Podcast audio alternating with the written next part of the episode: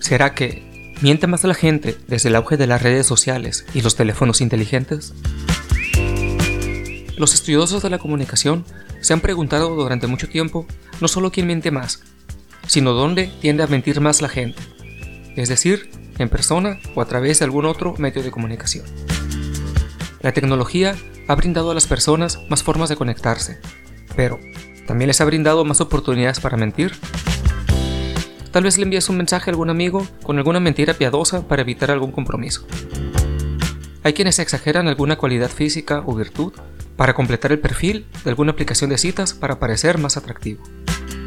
O tan solo inventar algún pretexto a tu jefe en algún correo electrónico para no ir a trabajar ese día. El desarrollo de las tecnologías como los teléfonos inteligentes y de plataformas como las redes sociales ha proporcionado más formas de conectarse. En la última década, el número de usuarios de redes sociales ha crecido exponencialmente hasta alcanzar los 4.550 millones en todo el mundo. Esto en octubre del 2021 lo que equivale al 57.6% de la población mundial, según Kepios. Del mismo modo, los teléfonos inteligentes se han convertido en los dispositivos más populares del mundo.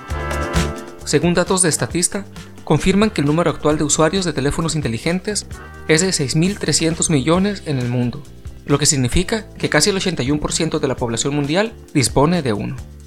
Para saber si las tecnologías populares han generado más oportunidades de mentir, David Markowitz, profesor de análisis de datos de redes sociales en la Universidad de Oregon, decidió investigar el tema.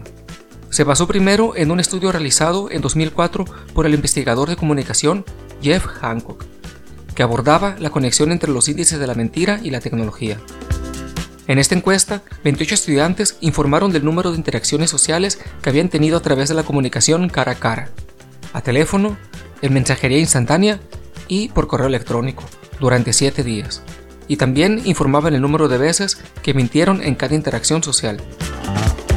Los resultados indicaron que el mayor número de mentiras se produjo por teléfono, mientras que el número de mentiras por correo electrónico fue menor. Sin embargo, en 2004, cuando Hancock realizó su estudio, Facebook estaba en sus primeras etapas de desarrollo y otras plataformas de redes sociales que son populares hoy ni siquiera existían. Además, aún no existía el iPhone y los teléfonos móviles convencionales seguían dominando el mercado. Por eso, Markowitz se preguntó cómo serían estos resultados casi 20 años después, e hizo un nuevo estudio en el que reclutó a un grupo más grande de participantes y estudió las interacciones de más formas de tecnología. Un total de 250 personas registraron sus interacciones sociales y la cantidad de interacciones con una mentira durante 7 días a través de la comunicación cara a cara, redes sociales, el teléfono, los mensajes de texto, el chat de video y el correo electrónico. Con el estudio de Hancock del 2004, la gente decía la mayoría de las mentiras por interacción social a través de medios que eran síncronos y sin registro, y cuando los comunicadores estaban distantes, por teléfono o por videochat. Curiosamente, las diferencias entre las formas de comunicación fueron pequeñas. Y a todo esto, ¿Por qué la gente miente más en teléfono o videollamadas? Según los resultados, estas dos plataformas facilitan el engaño porque ofrecen mensajes fugaces, permiten una comunicación instantánea de ida y vuelta, pero no se graban las llamadas, por lo que no hay prueba de la mentira. Sin embargo, la investigación descubrió que hay un bajo índice de mentiras en todos los medios y tecnologías analizadas. Tan solo el 8% de las interacciones contenían una mentira. Esto con el último estudio de Markowitz lo que sugiere que el engaño es la excepción y no la regla en la forma en que nos comunicamos con los demás. Por lo tanto, los índices de mentira no han aumentado en gran medida desde el auge de las redes sociales y los teléfonos inteligentes. Desde el 2004, las redes sociales se han convertido en un lugar principal para interactuar con otras personas.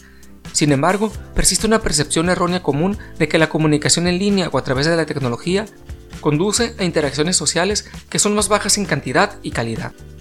Esta percepción no solo es errónea, sino que tampoco está respaldada por evidencia empírica. La creencia de que la mentira predomina en la era digital simplemente no coincide con los datos.